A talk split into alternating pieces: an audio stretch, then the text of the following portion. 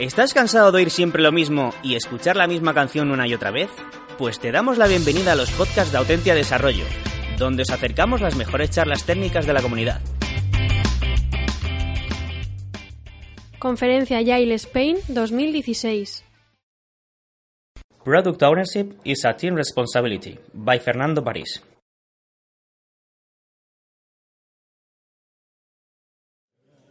So, first question is there somebody that wants to speak in English, or rather, I can do it in Spanish? Somebody? Yeah, okay. So, uh, thank you everybody to, for, for coming.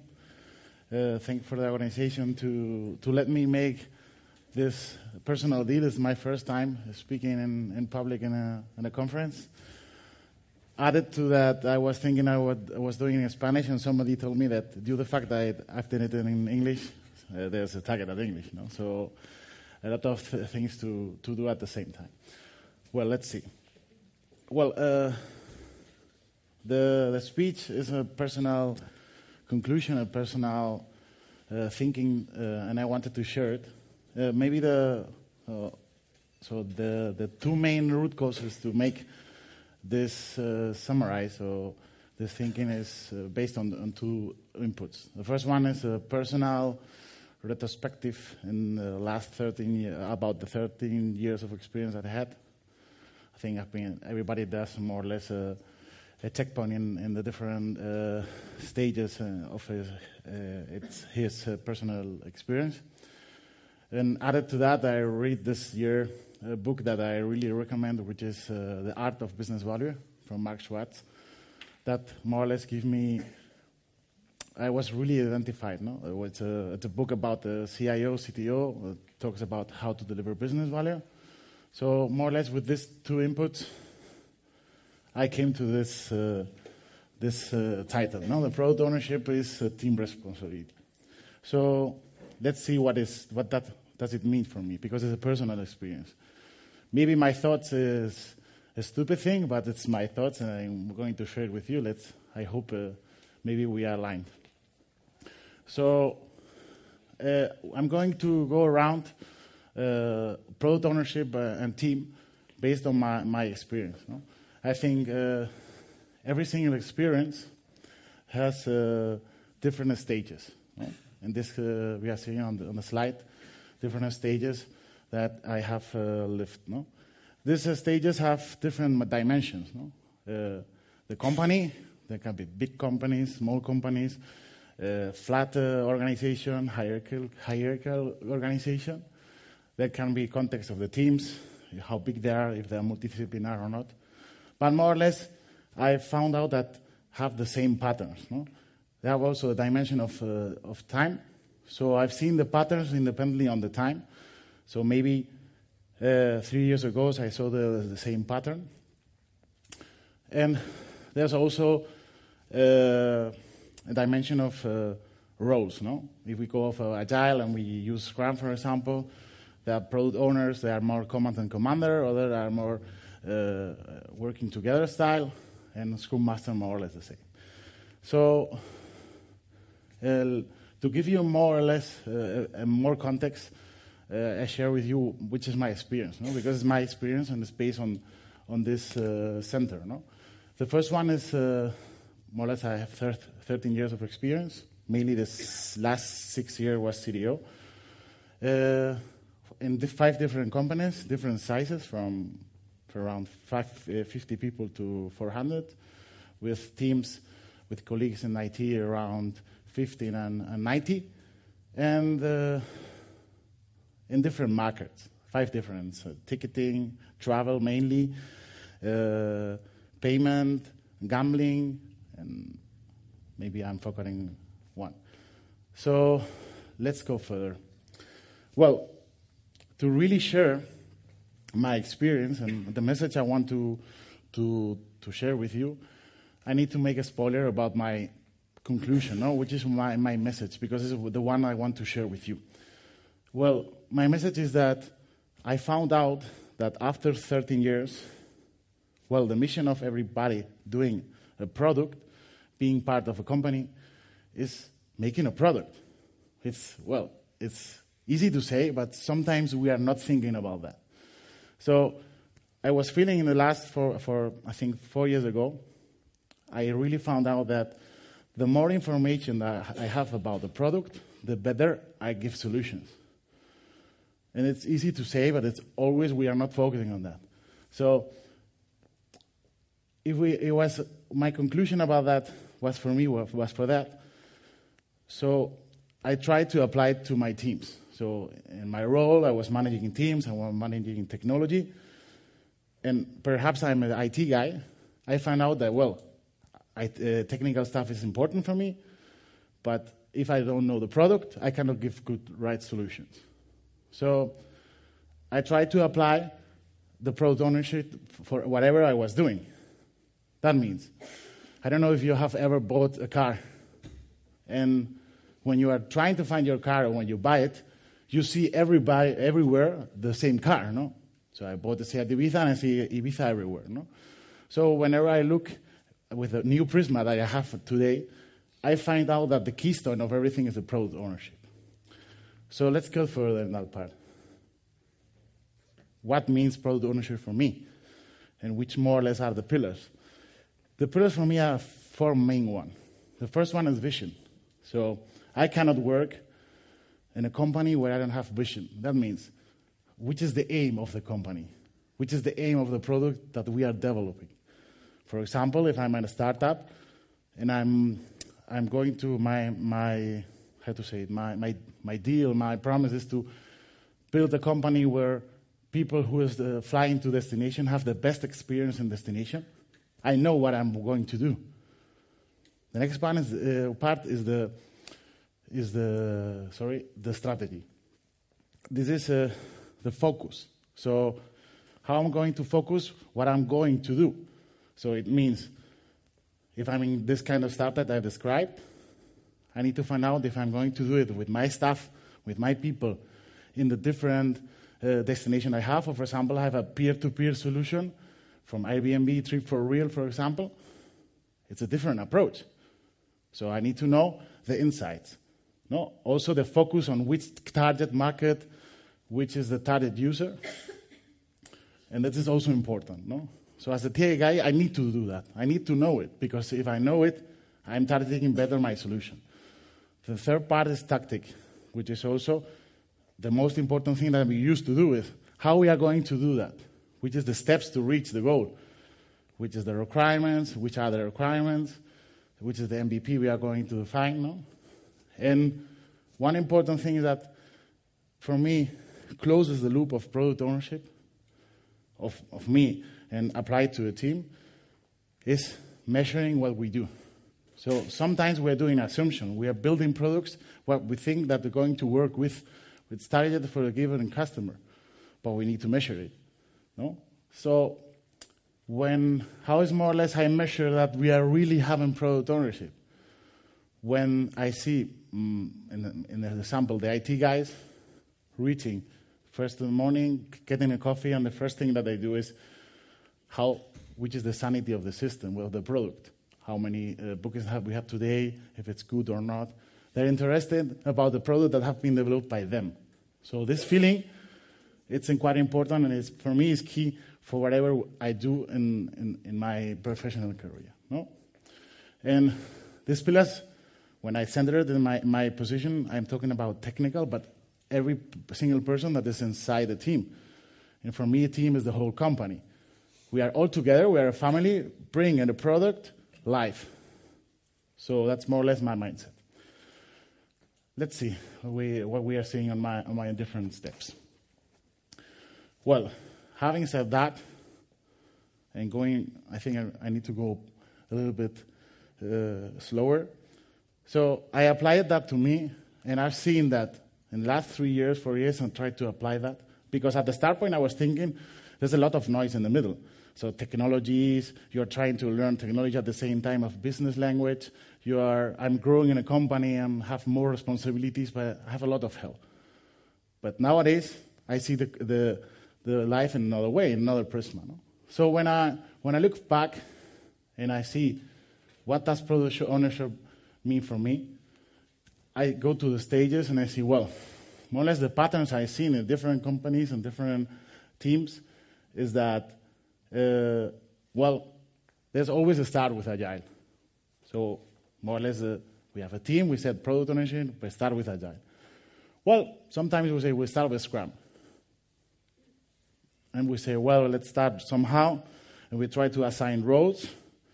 But the main fact is that when I was starting, I think in 2006, in, in last minute, uh, we were focusing on the process. We were not focusing on the product ownership. So you cannot obtain something that you are not cultivating. So, what happened to the product ownership? Are we really focusing on the functional scope? Of course, we know the methodology, we know the ceremonies of Scrum. There's a big important one, the sprint planning. You can add grooming, which is something that has been an evolution. It's something words that some people that are doing Scrum really don't know what is grooming. But we are not focused on product. We were focusing on the process. So the ownership usually was on the business part. Of course, it's a cliche, it's a pattern. But I was always feeling that. No? Well, you can have a pro- good project manager, a product owner that is really feeling it. You can have a team that really feeling it, but it's not usual. So, well, where's the product ownership? Well, it depends on the person. The product owner is more or less finding his path.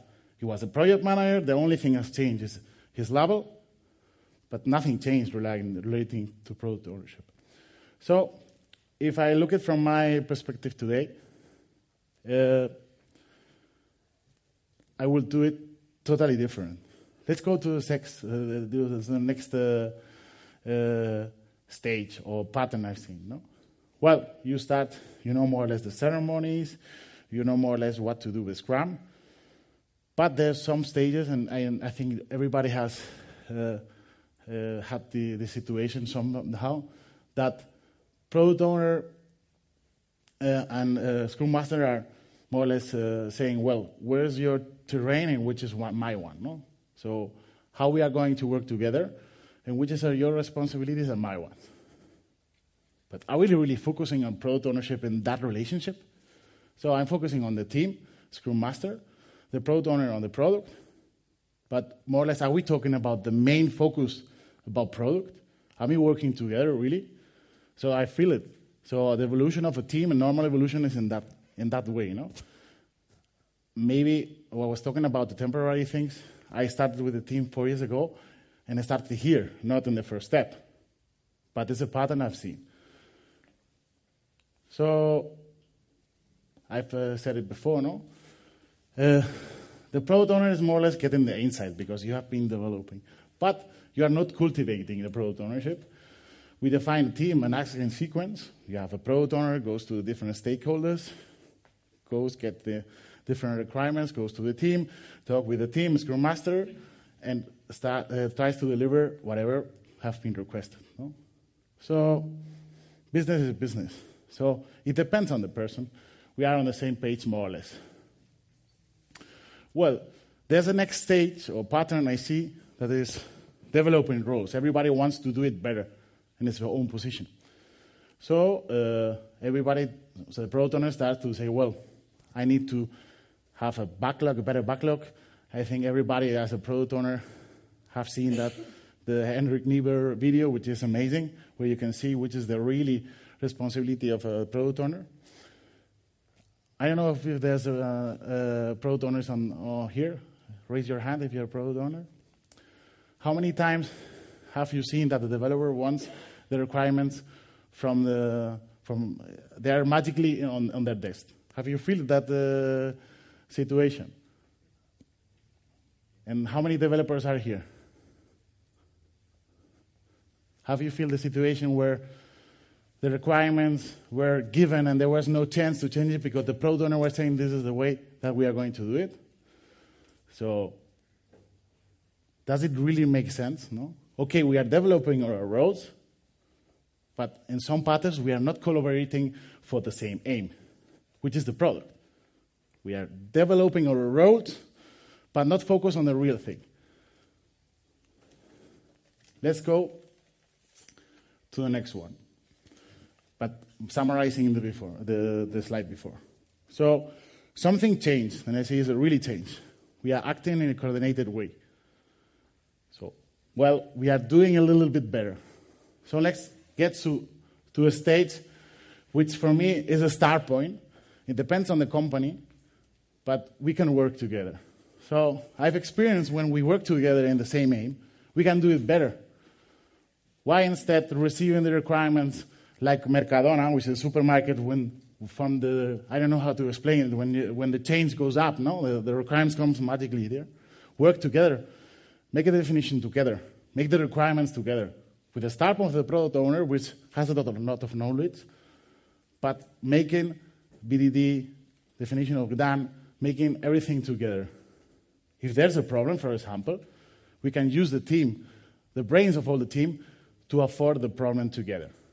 So this is something we are not used to do, or I was not used to do, and when I focused on the product ownership, for me, was very important. So there are things that you can see that it's, they're really racing, no? Product owner leads, but the team starts to have conscience. So that is not the only one who has cultivated, so he can, uh, who has the ownership. We are cultivating the ownership cross board. In the other hand, uh, we are building a product, and it's the keystone. Well, there's the next phase, which is I've been trying since one year and a half, which is the best situation, because I said before, we are a family bringing a product live.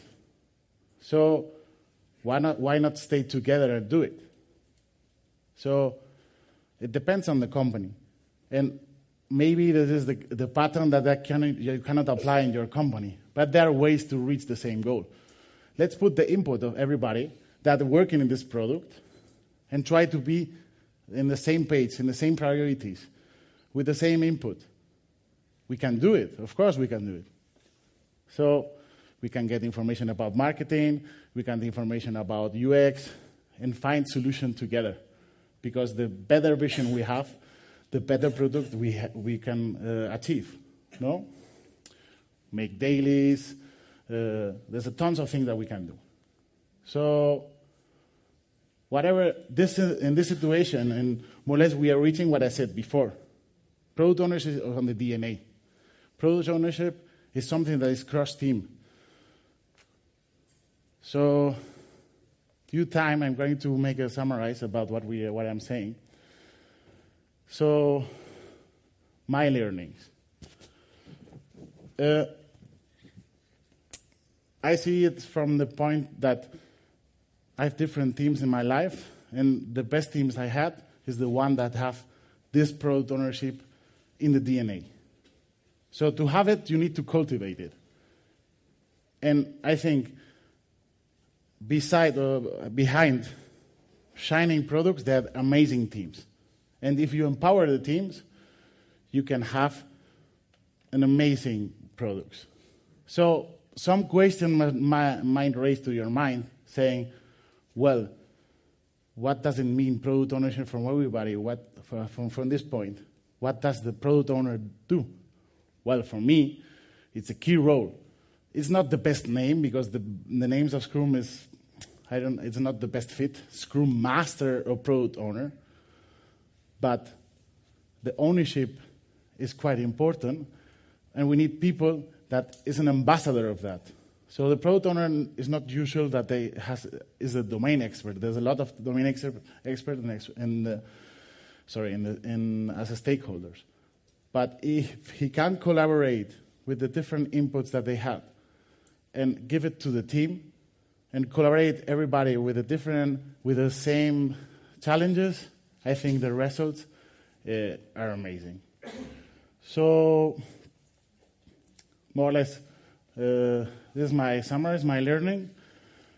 How I reached the, this uh, so on how I reached the path to reach the goal. Introducing into the process dynamics and information that gives the power to the team and also the, the decision making. So you can have a lot of dynamics that can help you. You can see uh, examples, no? Inception deck, elevator pitch, Uh, user job stories, grooming, user story mapping, cross-functional teams, requirements, stories. And in the last stage, DDD and event storming helps a lot for a team to understand the domain because it's an ubiquitous language. We talk everybody about the same thing, which is usually a problem. So that's more or less my learnings, my experience. And well, more or less, I want to to say something to the community, one to the developers, one for the agile. In some time, so I I felt that we have lost lost the scope, no, and I was very happy to hear about that we have lost the the principles and the values. So more or less, I don't know if I'm focused on that part, but uh, there's a lot of noise outside. We are talking about tons of technology in IT. It sounds that if you are not doing microservices, functional programming, you are not on the market. Okay, that are ways because I'm a technical guy, but the key point is the product. And sometimes I'm feeling we are forgetting about that. So because, because we are fighting against uh, each other instead going for the same path. No? And that's more or less. Uh,